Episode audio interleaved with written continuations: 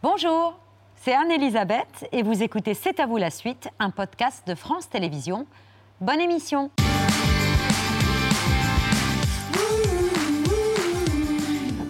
en direct avec Émilie, Mohamed, Patrick et deux icônes du cinéma français réunis pour la première fois à l'écran depuis 20 ans.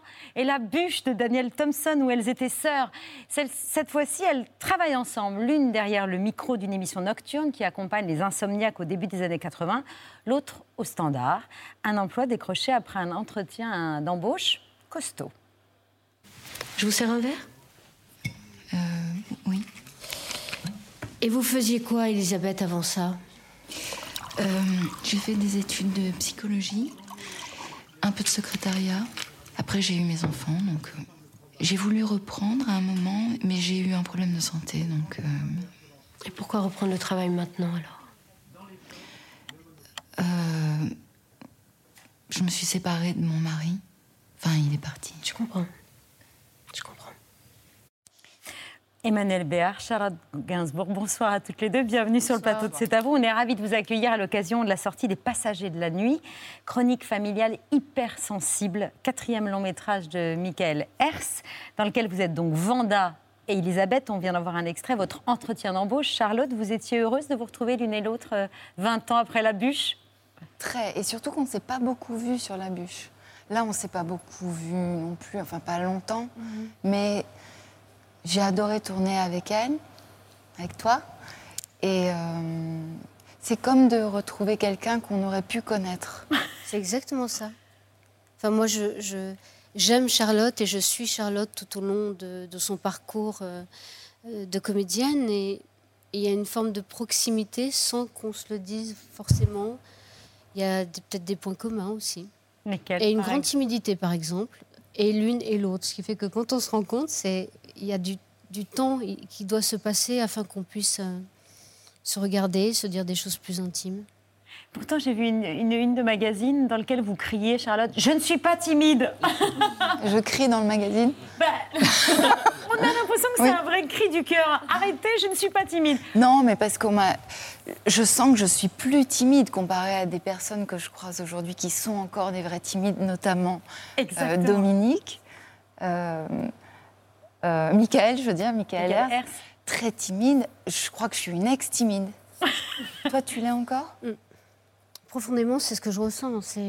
C'est quelque chose, c'est comme si ça ne partait pas. Sauf que, comme beaucoup de timides, j'essaye de, Quand je suis face à des timides, j'en fais des tonnes pour que ça ne se voit pas. Je ne sais pas comment te dire. Il y a tout un, un, truc qui fait que je prends la parole. Et, par exemple, quand j'ai rencontré Michael, qui est un être timide et réservé, je me suis mise à lui parler tellement, euh, et de ses films, et de tout ce qui m'avait bouleversé dans Un sentiment d'été, dans Amanda, dans...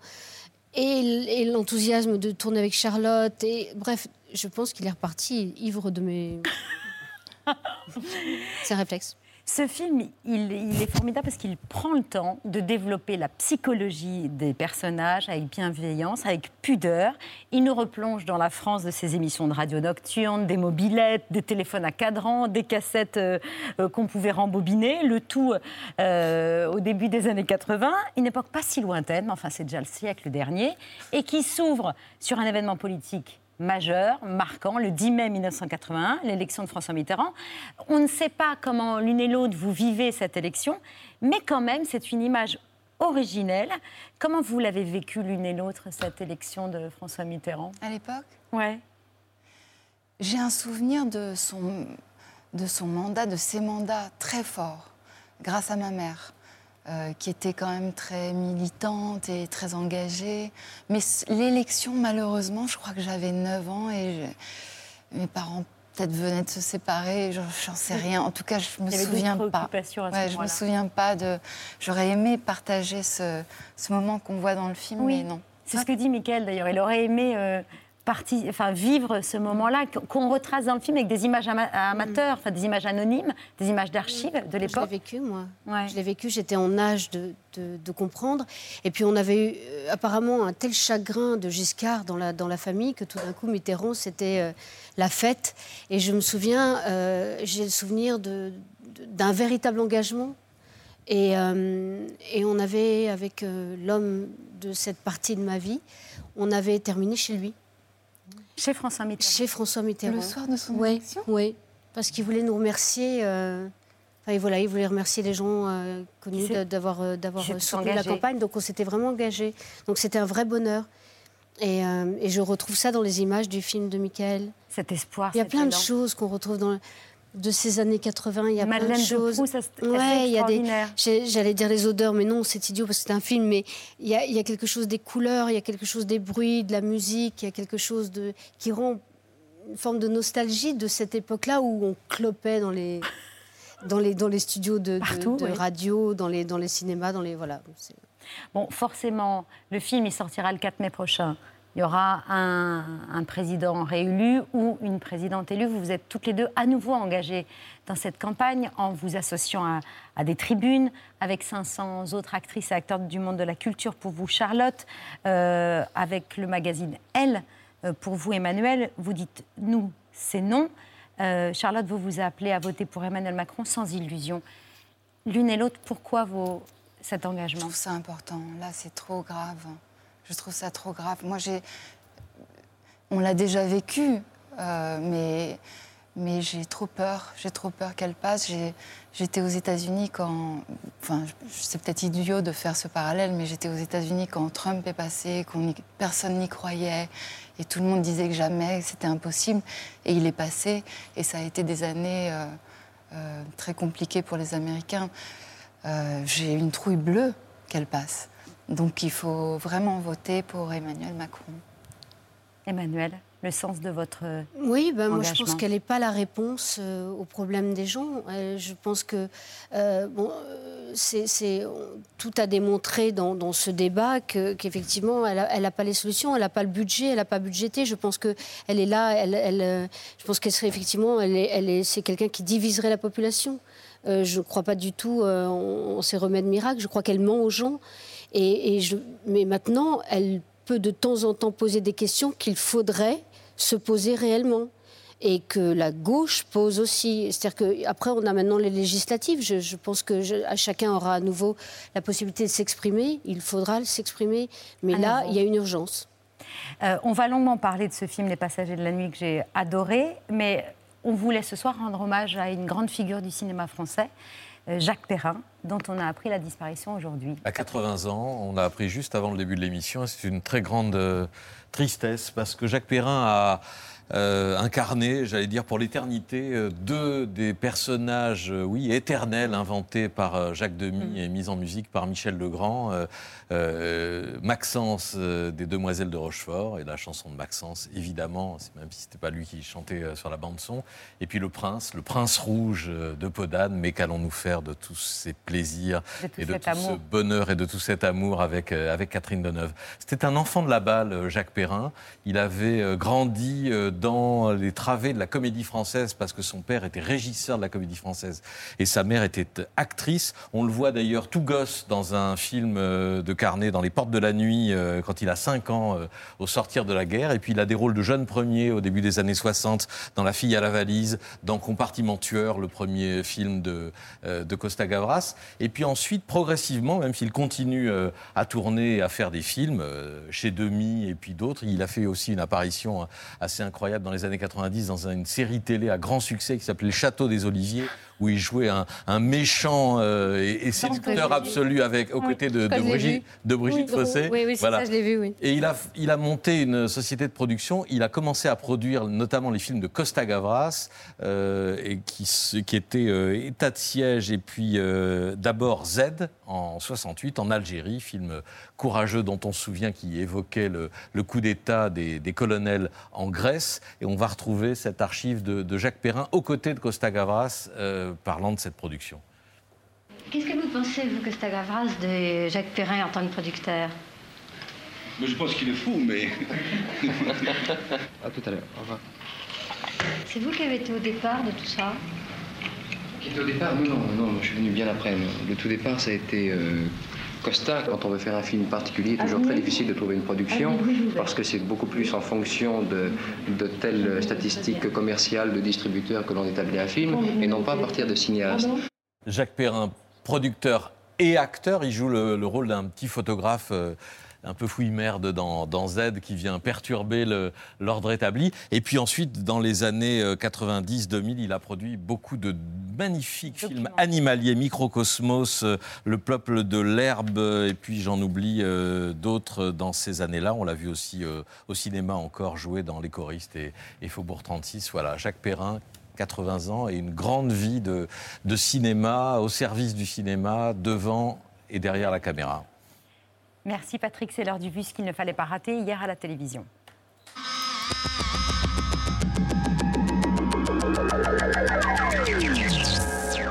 Figurez-vous que ce matin, il y avait donc le débat du débat, car certains vont regarder sans grande conviction. Ouais, je zappais un peu. Je vais regarder, si ça ne m'intéresse pas, ben, je vais changer. Quoi? Non, mais est-ce qu'il y a quelqu'un ah dans le public qui ne va pas regarder le débat ce soir? Ah bah quand même, hein, quand même. Ah, quand même. Eh, voyez ou pas eh, Tu vois, pas, c'est intéressant. Eh ben, alors, je vais peut-être rester avec vous. C'est parti, on y va. Marine Le Pen, c'est vous qui avez été tirée au sort pour prendre la parole en premier.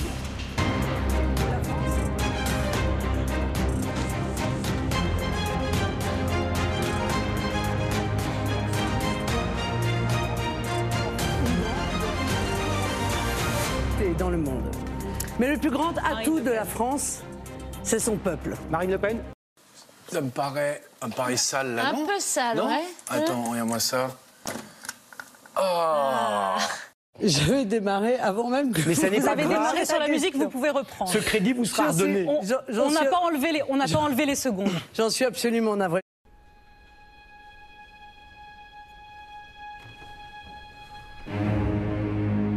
Je regardais votre programme, vos 22 mesures, il n'y a même pas le mot chômage dedans. Ce qui est frappant. Il n'y a pas de problème. Alors, c'est une reconnaissance du travail bien fait pour les cinq années qui viennent de s'écouler. Je vous en remercie. Pour ces chauffagistes qui comptent bien aller voter dimanche, la télévision ce soir à 21h restera éteinte. Est-ce que vous pouvez lever la main ceux qui vont regarder le débat ce soir? Personne. Vous avez contracté un prêt en 2015 auprès d'une banque russe la First Czech Russian Bank, proche du pouvoir, en septembre 2014. L'ennemi est dix fois plus nombreux que nous. L'armée russe a l'avantage dans les airs, en artillerie, en force terrestre. Nous appelons les dirigeants du monde entier à nous aider. Et donc, vous ne parlez pas à d'autres dirigeants, vous parlez à votre banquier quand vous parlez de la Russie. C'est ça le problème, Madame Le Pen. Je commence à être mal à l'aise là. Là, il va y avoir, il va y avoir du, du clash, me dit là. Je veux faire évoluer euh, cette organisation européenne, mais Monsieur Macron, euh, je ne pensais pas que vous tomberiez dans une forme de complotisme. Euh, je, je, ne souhaite pas en sortir. Venant si de je vous, souhaitais venant en de sortir, vous, je trouve ça séduisant. Si je souhaitais en sortir, je le dirais. Un mensonge reste un mensonge et les conséquences en sont incontrôlables. On peut décider de ripolliner tout seul la façade, mais enfin, c'est une copropriété. Donc à un moment donné, dans une copropriété, vous ne pouvez pas dire du jour au lendemain, ça s'appelle plus la copropriété, ça s'appelle comme j'ai décidé parce que je m'appelle Madame Le Pen. C'est peut-être l'exercice de toute une vie. Vous savez, ça fait cinq ans euh, que Marine Le Pen euh, réfléchit finalement euh, à ce débat. En tout cas, c'est ce à quoi se prépare Marine Le Pen. J'ai envie de dire qu'elle s'y prépare depuis cinq ans. Mais le quoi qu'il en coûte, Madame Le Pen, vous avez voté contre. Vous auriez fait quoi? Ouais, ça fait du bien de vider son sac. C'est pas Gérard Majax ce soir, Madame Le Pen. Car il cherche du. arrêtez, arrêtez ça.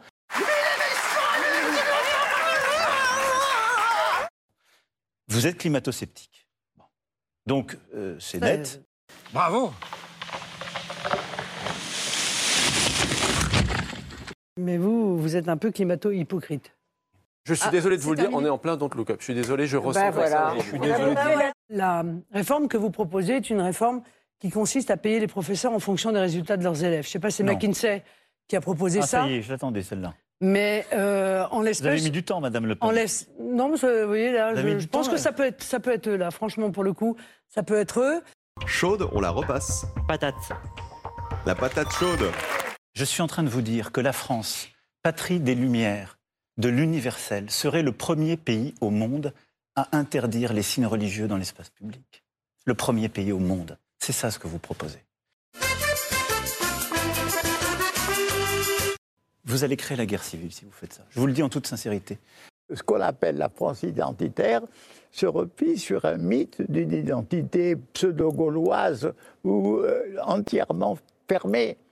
alors que justement, toute l'histoire de France nous montre que c'est une histoire d'intégration du divers et non pas de fermeture contre le divers. C'est toute l'histoire de France. Que le temps On est beaucoup presse. plus discipliné qu'il y a cinq ans, Madame Le Pen. Oui, c'est vrai. Écoutez, On voit qu'on vieillit. Je, je crois que c'est factuel. Je serai très respectueux à votre égard. Vous, ça ne se voit pas. Moi, j'ai peur que ça se voit beaucoup, Madame.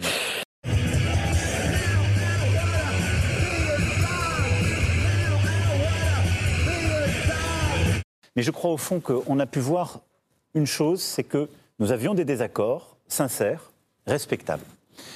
Je suis un mec positif, le négatif, je déteste, je mets que de la bonne humeur. Quand il n'y a pas de soleil, je suis le soleil. Je crois que le plus gros problème à la suite de ce quinquennat, c'est la désunion, la division que vous avez créée au sein du peuple français. Le sentiment de mépris qu'ils ont, le sentiment de ne pas être écoutés, de ne pas être entendus, de ne pas être consultés.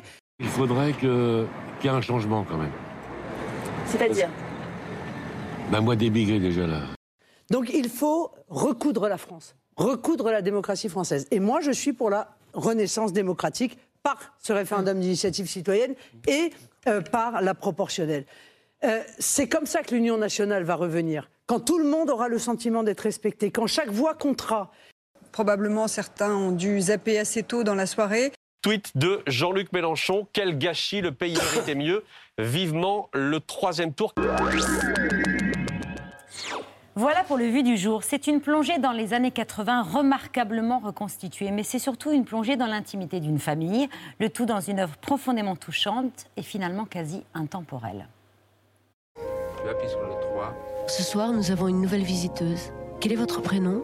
Taloula, Vous avez quel âge? 18 ans, Et vous vivez où depuis que vous êtes à Paris? Des chambres d'hôtel ou, ou des squats. Tu peux pas rester là comme ça. Tu vas venir à la maison. Oui, mais c'est qui cette fille? Tu comptes adopter tous les chats errants du quartier? Elle me touche, cette gamine. Et si tu n'existais pas, Tu ressembles à un petit oiseau. Tu l'as jamais dit Je vois pas du tout comment ma mère peut connaître ce genre de nana. En tout cas, j'ai bien vu qu'elle te plaisait, toi. N'importe quoi. un monde sans toi, sans Je suis pas une fille pour toi, Mathias. Au bonheur d'être avec vous ce soir. De vous avoir avec moi. Souvent, je repense à ces moments qu'on a passés ensemble. C'est comme des cadeaux. Il y aura ce que nous avons été pour les autres. Simplement, nous étions là. Il y avait quelque chose de chaud, d'éternel. Et nous n'étions jamais les mêmes. Ces inconnus magnifiques. Des fragments de nous, ces passagers de la nuit. Les passagers de la nuit, Michael Hers. On parlait de votre timidité, ex-timidité, euh, Charlotte. Pour le coup, Elisabeth, elle est réservée, elle est timide, mais elle cache pas ses sentiments. Elle les cache, elle est sincère, elle est transparente dans ses émotions. Et c'est ça qui, est intéressant chez elle. Ça m'a beaucoup touchée, en fait, cette manière qu'elle a d'être euh, très généreuse avec ses sentiments, euh, très, très douce avec ses enfants et bienveillante.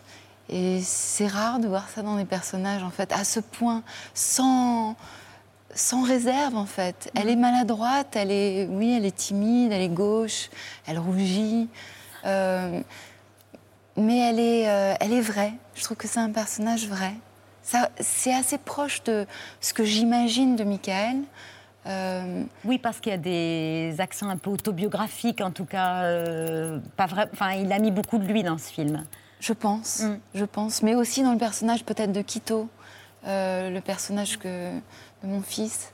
Euh, et d'ailleurs, c'était un acteur qui me touchait tellement parce que justement, c'était, il avait des émotions de, de démarrage d'acteur, de, on voyait à quel point il était séduit par le tournage, par la, c'était, j'avais peur pour lui de l'après-tournage parce qu'il était, je sentais, je sais pas sur tes premiers films, le, le plaisir qu'on a tourné et quand tout s'arrête et qu'on n'est pas préparé à l'après, je sentais que ça, ça pouvait lui arriver.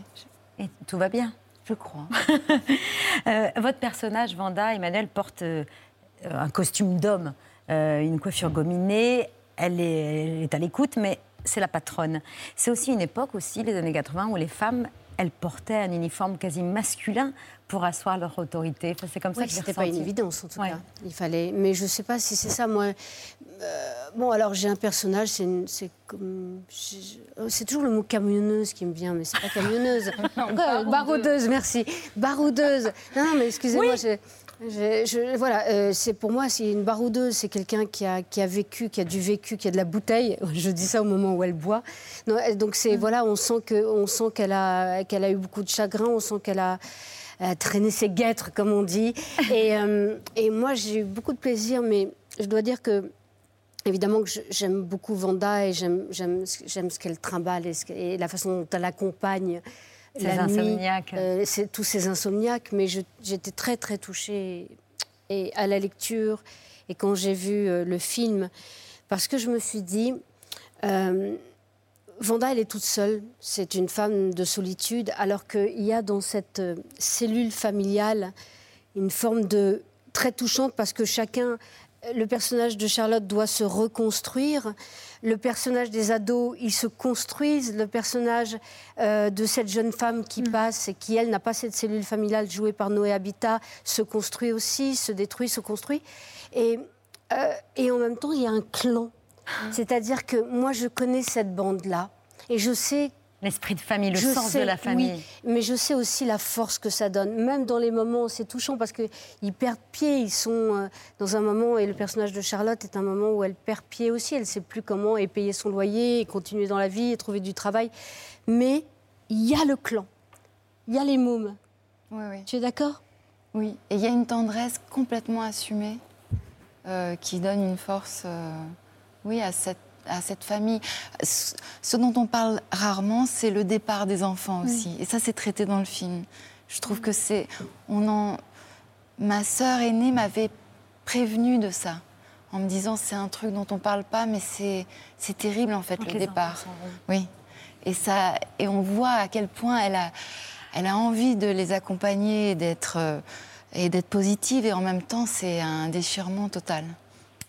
C'est un film, oui, pour les, les dingues de radio aussi. Oui, il y a pas mal de choses qui me sont très familières dans ce film. Euh, les années 80 que j'ai connues, euh, la radio, euh, la maison de la radio et la nuit. Et aussi des cendriers pleins dans les studios de la maison de la radio. Ça vous est arrivé à vous ou ça vous arrive encore d'écouter la radio la nuit? Emmanuel? En tant que grande insomniaque, oui. Je l'écoute surtout le matin maintenant parce que j'essaie de me lever- enfin j'essaie de changer mon, mon, mon biorhythme, on. Ouais. De, comme je dois me lever très tôt le matin, mais, euh, mais j'ai écouté beaucoup la nuit et moi je me rappelle de Macha Béranger, je me rappelle de, c'est quoi Mini, Mini Grégoire? Non, comment elle s'appelait? Il y en avait Pardon? une autre. Mini Grégoire. Mini Grégoire? Euh, Grégoire, elle était l'après-midi. hein. Ah, c'était l'après-midi. Non, c'était l'après-midi. Oui, mais, Mais c'était c'est la aussi. parole aux c'était auditeurs. c'était- la parole aux Mais la nuit, la nuit, c'est quelque chose de. On, dit des choses la nuit qu'on dit pas le jour. Donc oui, oui, moi j'écoutais beaucoup. Mais on va retrouver une, euh, une émission dont le réalisateur s'est inspiré pour euh, produire euh, ce qu'on voit euh, à l'écran. Ça s'appelait Les choses de la nuit. C'était une émission de, de Jean-Charles Asquero qui existait dans les années 70 et 80 euh, sur Inter et dont on va écouter un petit extrait. D'accord. Bonjour. Bonjour, Quel est votre prénom? Alexandra. Alexandra? J'ai le cœur qui va très fort, vous savez, Jean-Charles. Oh bah c'est normal. hein. Ah, quand on est à 2 mètres de moi, on a le cœur qui bat très fort. Voilà, Jean-Charles Asquero que Hmm. m'est arrivé de croiser euh, dans cette, à cette époque-là dans les, dans les couloirs de la maison de la radio. Vous avez travaillé particulièrement votre voix Ah non, non. ou simplement c'est la qualité naturelle de votre J'ai pas fait un, hein, j'ai fait un. On est d'accord. On est, c'était très clair. Il y a- non, non, il n'y a pas eu d'ambiguïté. On a juste parlé des cendriers il y a deux Tout minutes. était légal, tout était ne- légal. D'accord, tout était légal. Mais, mais euh, bah oui, voix de clopeuse. Ah, De, de- moi, j'ai commencé à cloper, mais il ne faut pas faire l'apologie de la clope parce que c'est tellement dur d'arrêter, donc ne commencez pas. Mais j'ai commencé à 14 ans derrière le préfabriqué de, du Suez de Cogolin. Et, Mais il suffit pas de cloper pour avoir une belle voix. Ah, Je vous assure que oui. alors, c'est la voix de Guibert, peut-être, non? C'est un Bah, reste ouais. de la voix Non, de vous- Guibert aussi, je sais pas, un truc, un mélange. Non, de- vous avez une très belle voix de radio aussi. Il vous arrive d'écouter la radio la nuit aussi euh? Non, jamais. Non, ça, c'était Non, pas dans vos habitudes. Aujourd'hui, euh, j'écoute des podcasts. C'est très différent, c'est moi qui choisis. Mais non, j'étais pas du tout une, euh, une auditrice. pas du tout. Mais la nuit, oui, je connais et j'aime. Mais c'est différent. C'est un. L'ambiance de nuit euh, pour euh, Macha Béranger, euh, vous en parliez il y a un instant, Emmanuel qui a officié très longtemps pendant, dans les nuits de, de France Inter. Allô Macha et émission de radio culte, on regarde quelques images. Vous avez peut-être envie ou besoin de parler. Alors appelez-moi en direct sur notre ligne de nuit du 524 71 00. Je serai très heureuse de vous écouter et de partager toutes vos confidences. De minuit 30 à 3 heures du matin au 524 71 00, c'est le standard du cœur et le micro de la confiance. Le standard. Oui. Une- On dirait un film une porno. Une film porno des années. euh, Ah oui, c'est hyper suave, quoi. Une- Pardon. Ah oui, elle, elle. C'était pas ce qu'on disait. ça n'avait rien à voir avec la cigarette. Non, c'était. euh, ça. Il y a des, il y a beaucoup de sensualité. Voilà. c'est ça. Pour traduire euh, ce que disait Charlotte. Ah ben la nuit, ça s'impose, non? Vous faites ce que vous voulez de votre nuit, euh, cher Patrick. Euh, Emmanuel, vous avez parlé de votre papa Guy Béard. Il vous a pas euh, donné que, que la voix. Il y a cette ambiance là dans cette famille qui est très humanitaire, plein de générosité. C'était aussi un peu l'ambiance de votre famille. Vous, vous avez euh, toujours un peu mis votre notoriété à profit de nombreuses causes. Et ça, vous l'avez commencé dès l'enfance. Votre mère, elle avait monté une association d'ailleurs. Oui, c'est plutôt ma mère. hein. Mon père était plus, euh, plus autocentré. Ma mère était plus. euh, Oui, oui, c'est-à-dire que ma mère, euh, enfin, voilà, elle avait monté autour de nous un- un- un- une association qui s'appelait Réflexe Solidarité où on accueillait absolument tout le monde. Euh, donc les gens euh, qui, voilà, qui avaient besoin de remplir des papiers, des gens qui n'avaient pas à bouffer, les, les restaurants du cœur, enfin tout ça euh, faisait Et une grande vous cellule familiale. Parti communiste et tout, très engagé, ouais. Et vous Eh, moi, oui, participez on participait, on n'avait pas le choix. C'était pas, on aurait bien aimé garder notre mère pour nous, mais, euh, mais elle, voilà, elle se partageait avec d'autres. Et dans le fond, moi, quand j'ai commencé, je me suis dit, ah, je, vais, je, vais, je vais faire tout sauf ça. Et, et puis voilà, votre père, quand même, il chantait, euh, il chantait cette chanson en particulier. Je voudrais changer les couleurs du temps, changer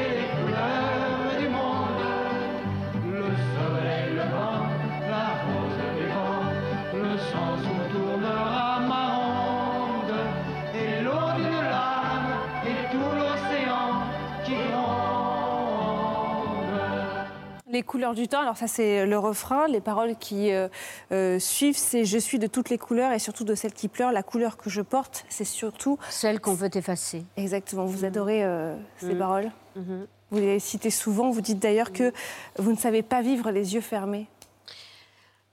Non, mais enfin, je, je- chacun fait comme il peut. C'est que je ne peux pas faire autrement.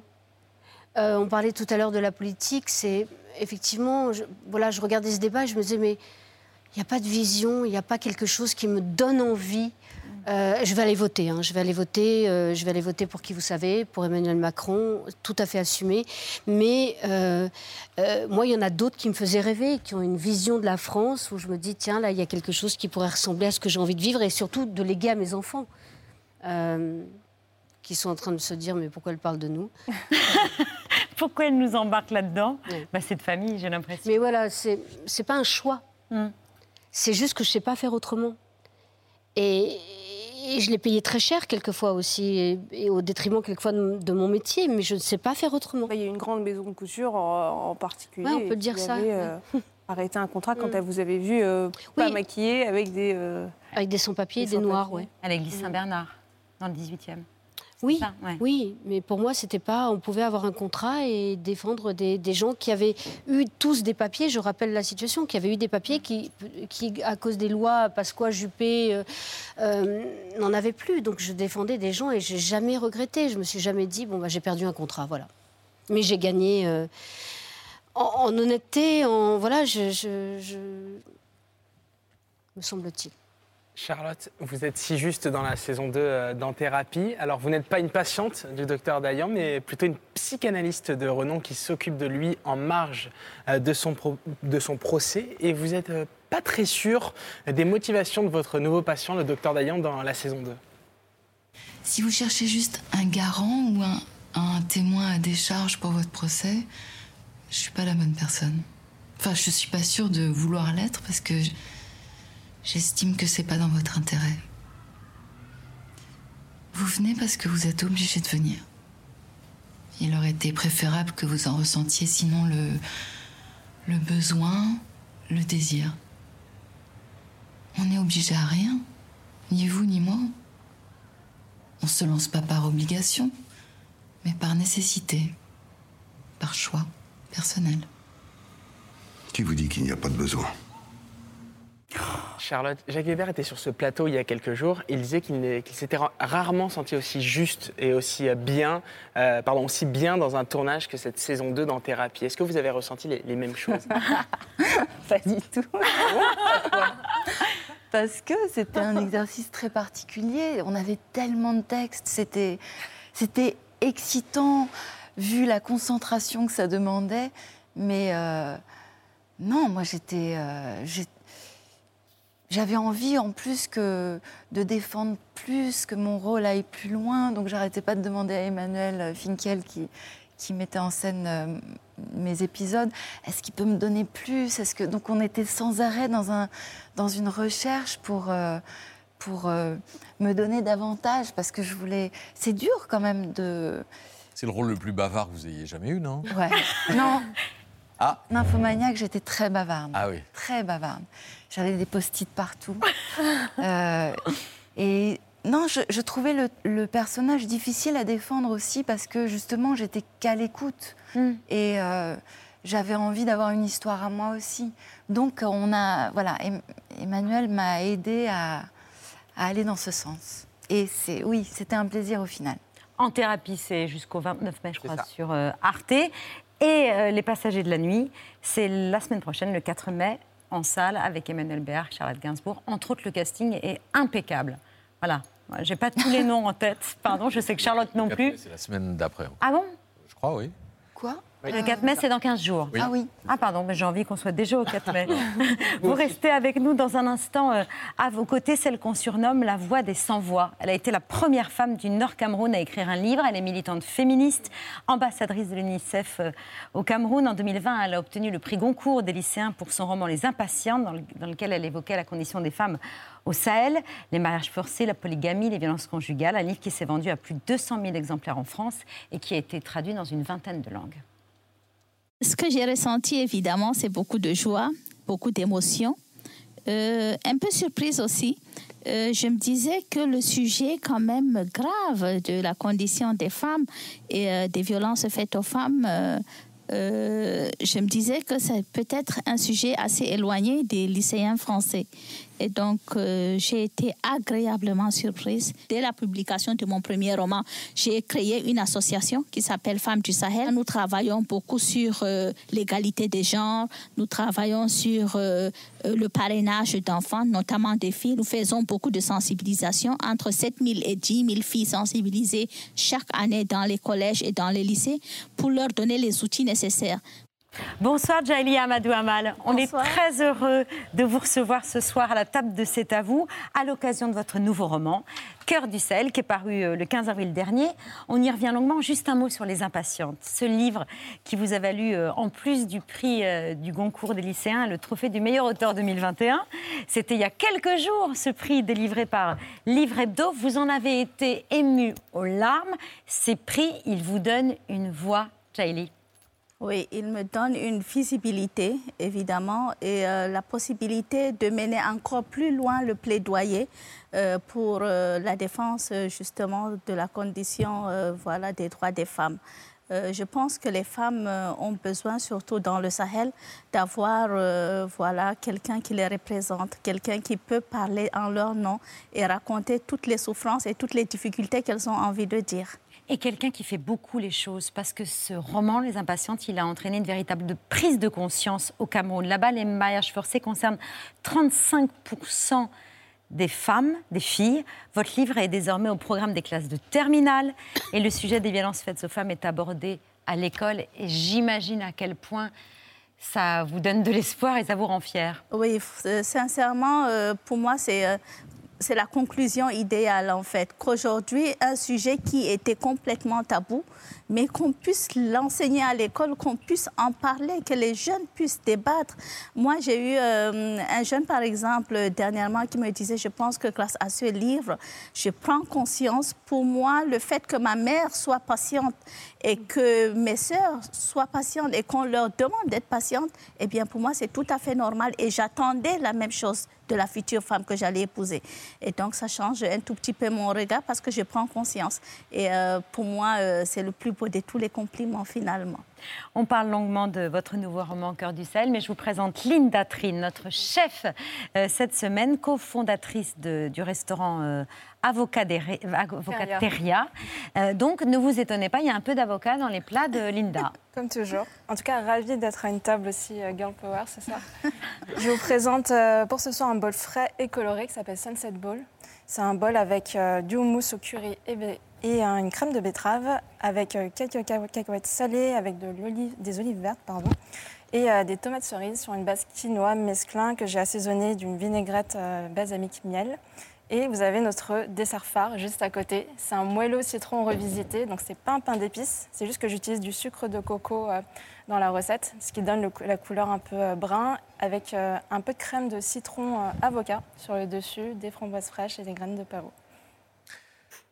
Cœur du Sahel, votre nouveau roman raconte l'histoire d'une jeune servante, d'une domestique, Faïdé, adolescente de 15 ans. Elle vit dans le nord du Cameroun et après une rafle de Boko Haram, son beau-père euh, disparaît. Elle décide ensuite de quitter euh, sa mère et sa fratrie pour aller dans la ville de, de Maroua où elle devient domestique. Euh, et c'est cette vie-là que vous, que vous racontez, le, mépris de classe, les mauvais traitements, les viols, la condition de domestique, de servante. Voilà, exactement. Euh, pour moi, c'était euh, très important de sortir des impatientes et euh, des femmes, justement, dans la concession pour s'intéresser à celles qui sont quelque part invisibles, dont on ne parle pas, dont on ne veut rien savoir. Eh bien, Faïdé, pour Faïdé, ce n'est pas une question de choix, c'est une question de survie. On voit là les conséquences véritables du changement climatique qui entraîne l'insécurité alimentaire.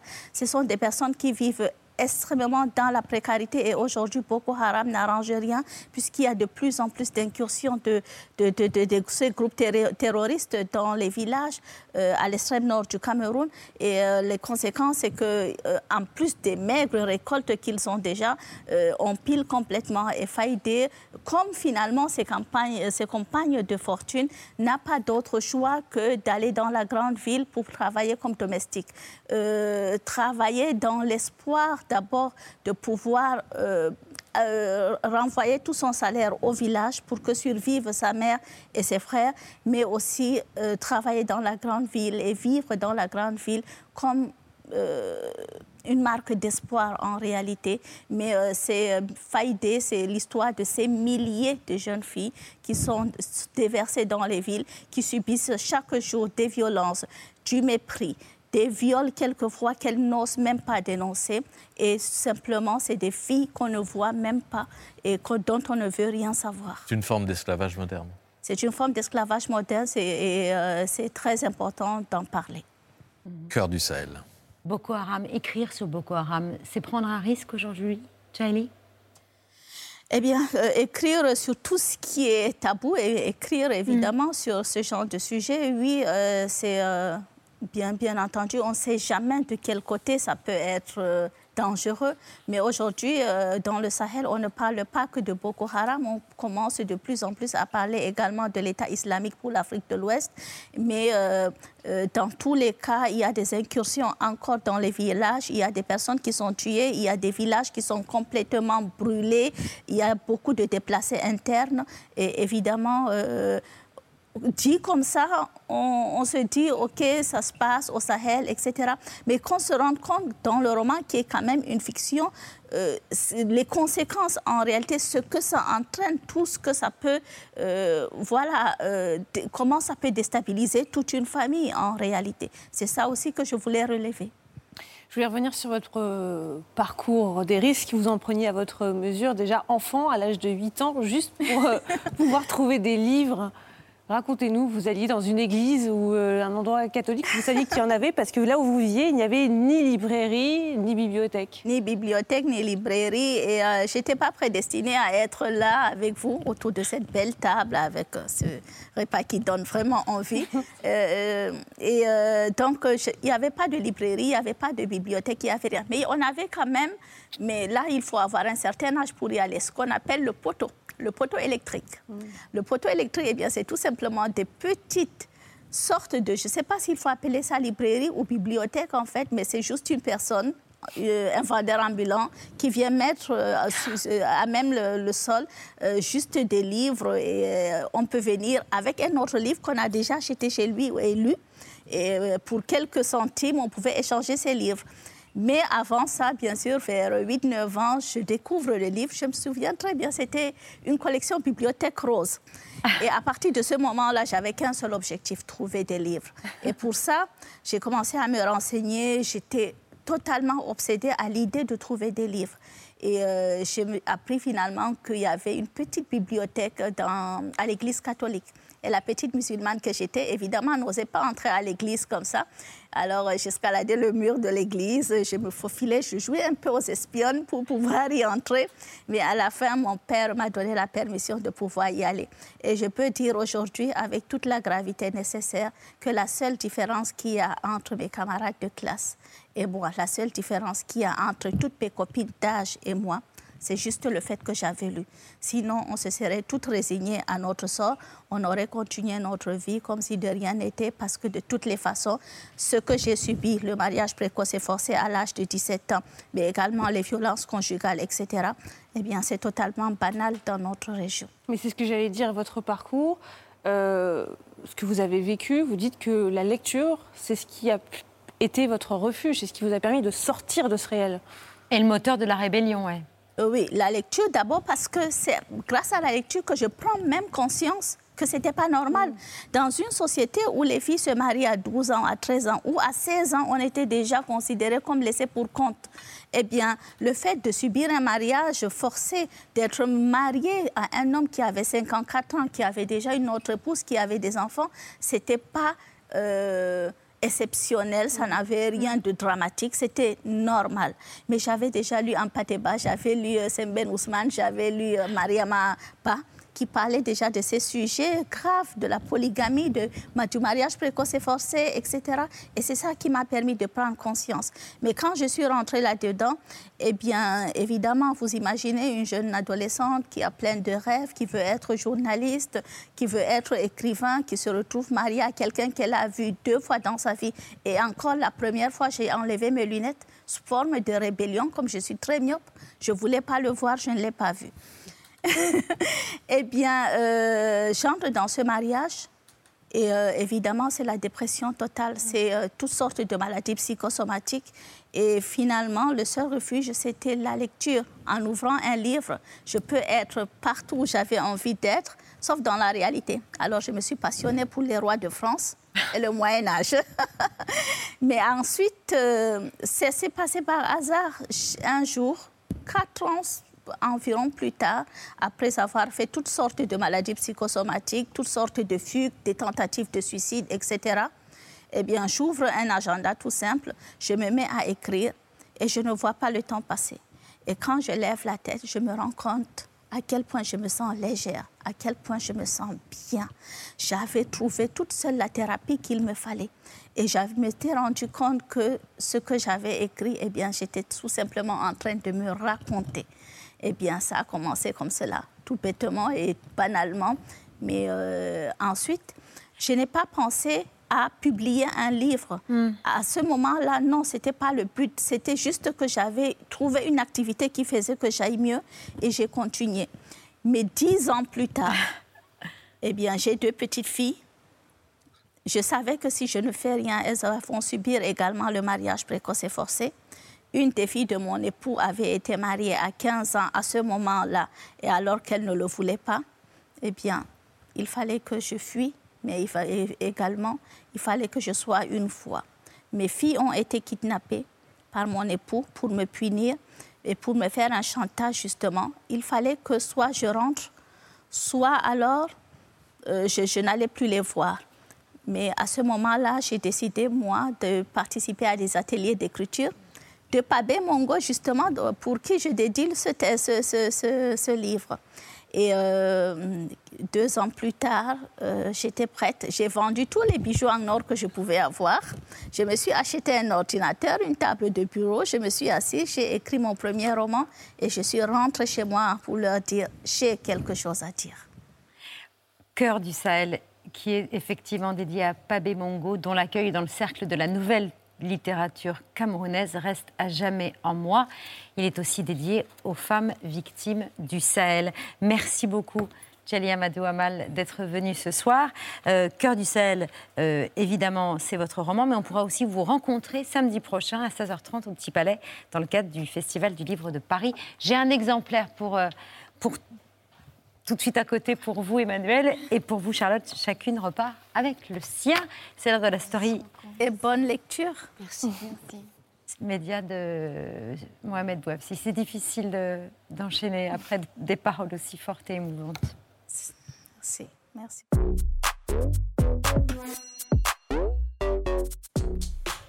Vous nous emmenez aux États-Unis, Mohamed. Oui, on en parlait euh, tout à l'heure, Charlotte. Évacuer le, Capitole des États-Unis en urgence. C'est ce message hier à, à 18h30 euh, qui a entraîné un vent de panique et l'évacuation de tous les salariés du Congrès euh, américain. Après avoir vu un avion survoler le Capitole, les policiers ont cru à une attaque dans un pays encore marqué par le souvenir des attentats du 11 septembre euh, 2001. Cette alerte a été relayée par toutes les télévisions.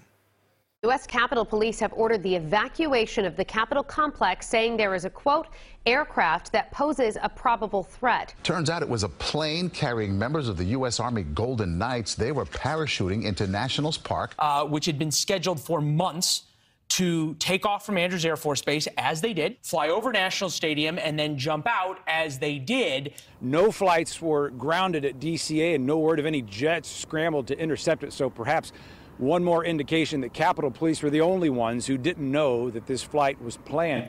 20 minutes plus tard, les forces de l'ordre lèveront euh, l'alerte. Un embarrassant problème de communication est à l'origine de cet incident. Il s'agissait en fait de euh, parachutistes de l'armée américaine largués depuis un avion pour participer au spectacle d'un avant-match euh, de l'équipe de baseball de Washington à moins de 2 km seulement du Capitole. This isn't just a night to celebrate the team, it's also a night to celebrate the brave men and women who fight for our freedom each and every day. Absolutely. There's also going to be a very special thing happening right before first pitch. And for that, I'm going to bring in Griffin Mueller. He's a member of the Golden Knights Army parachute team. So, what can we expect to see here today? So uh, tonight we're going to be jumping out of our Twin Otter at about 4,000 feet or so. They're all going to open up around the same time. And then they're going to come in, fly in the National POW MIA flag as well as the Army Star and the Washington, D.C. flag. Nice. So, you guys are going to be landing right here on this field. Yeah, we're going to be landing out in center field. Et Eh oui, personne n'avait prévenu euh, le Capitole de, de cet événement. C'est comme si on avait un événement au, au Parc des Princes et que personne ne prévenait l'Élysée, euh, tout simplement. La présidente de la Chambre des représentants, Nancy Pelosi, a publié un, un communiqué euh, cinglant. La panique causée par cette négligence inexcusable est évidente, a été, et évidente, a été brutale pour les parlementaires et leur équipe, encore très marquée euh, par l'attaque de leur lieu de travail le 6 janvier euh, 2021. Hier, certains salariés ont cru un assaut aéroporté euh, du Capitole, un événement qui a fait rejaillir les mauvais souvenirs de l'assaut du Congrès par les partisans euh, de Donald Trump.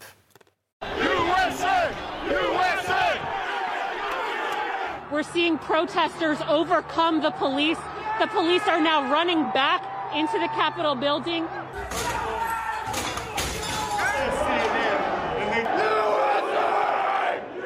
You guys did this to us. We want our country back. This is our country. This is our house. Oh, that sounds like gunshots.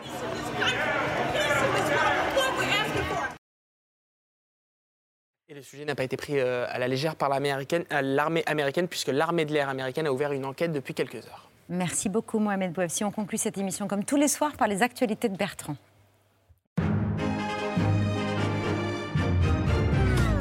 Faisait longtemps. Bonsoir à la une de ce 21 avril. C'était l'événement hier.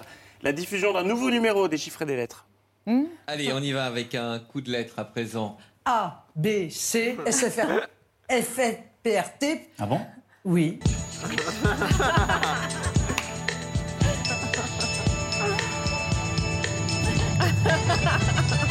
finito. Euh, finito, finito, euh, sympa lui, mais non, j'ai pas. Faut reconnaître que le tirage était vraiment pourri. C'était donc hier la finale du championnat de France de J'ai raison. Non, si, bah, euh, je vous dis que j'ai raison. Et ben moi, je vous dis que vous avez tort de penser que vous avez raison. C'est faux. Fermer. Non. Des écoles ont Sans continué l'accord à du maire, fermer. Vous le savez Mais très non. bien. Ça n'est pas vrai. Non, non, c'était faux. Non, c'est vrai. Non, c'est faux.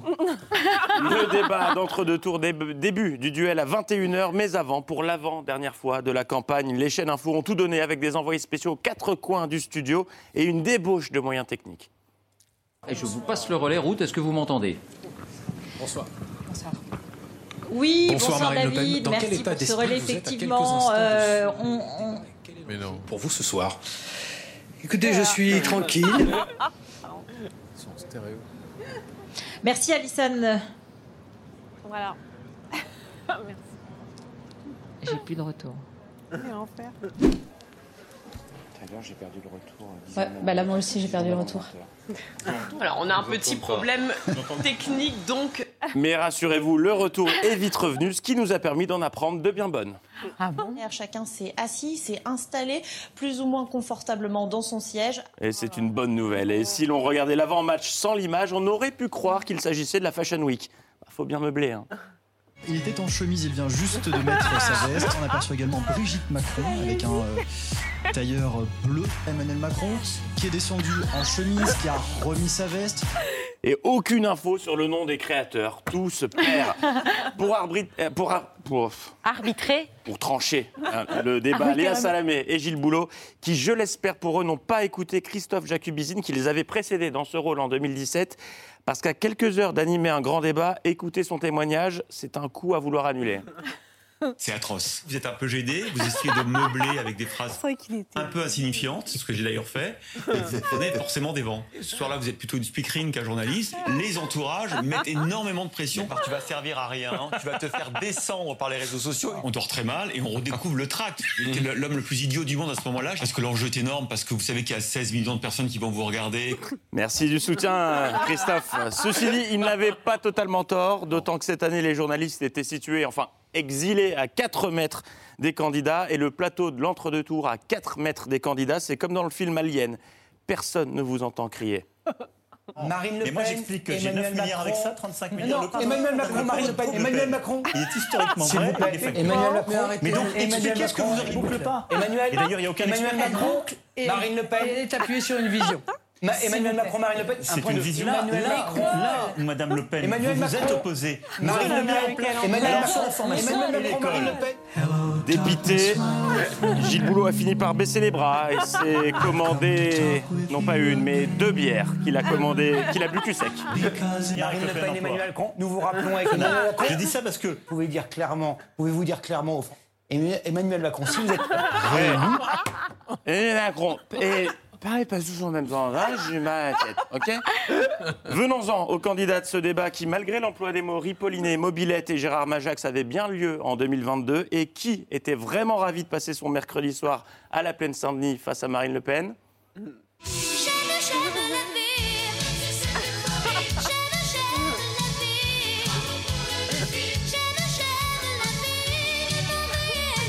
Aïe, d'accord. aïe, aïe. Non, mais... mais- arrêtez de tout confondre, c'est pas Monsieur- possible. Oh, aïe, aïe, aïe, euh, face à lui, celle euh, dont on était sans nouvelles depuis 24 heures et pour cause, elle se préparait comme jamais, elle était à bloc à écouter son staff, c'était son soir.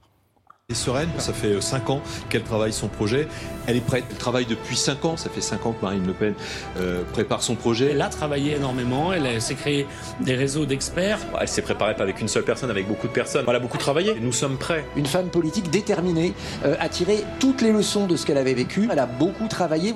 Et effectivement, c'était son soir. Elle les a toutes mises dans le panier. Et ce, dès le début, elle était tellement impatiente de prendre sa revanche sur 2017 que.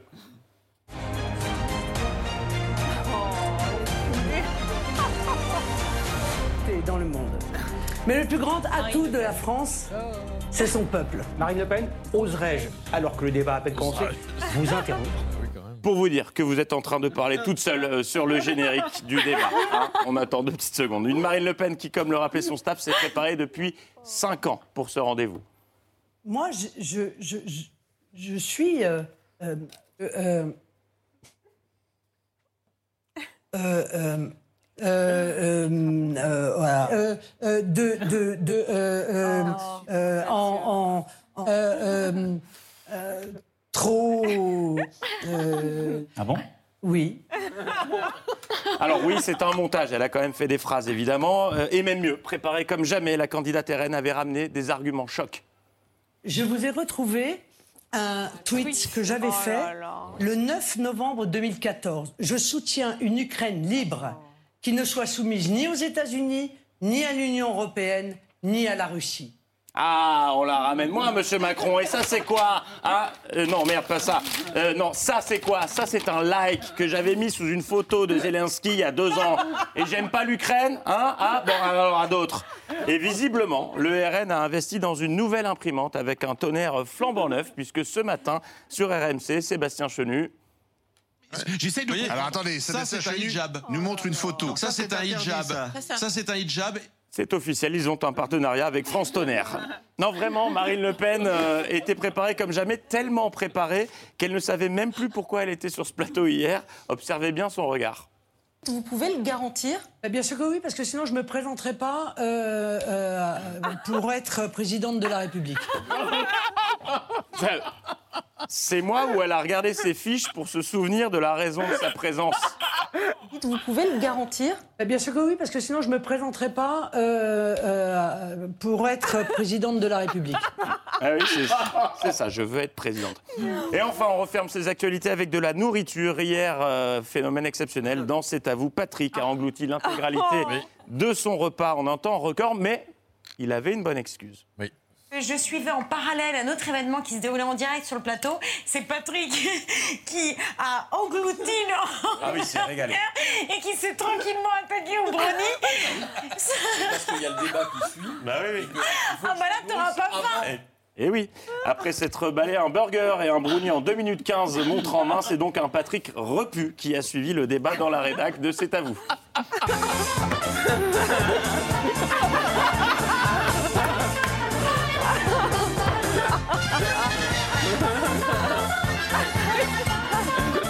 Mais quel goût là complément Oui, bah bien sûr, il n'y a pas de souci. Bonne soirée. Oh, bravo Bertrand, les actualités c'est tous les soirs à 19h dans au niveau du débat s'il fallait se nourrir. Oui, oui, oui, bien sûr. Toujours une bonne excuse. Bidon à nous sortir. Les passagers de la nuit, euh, Michael Hers.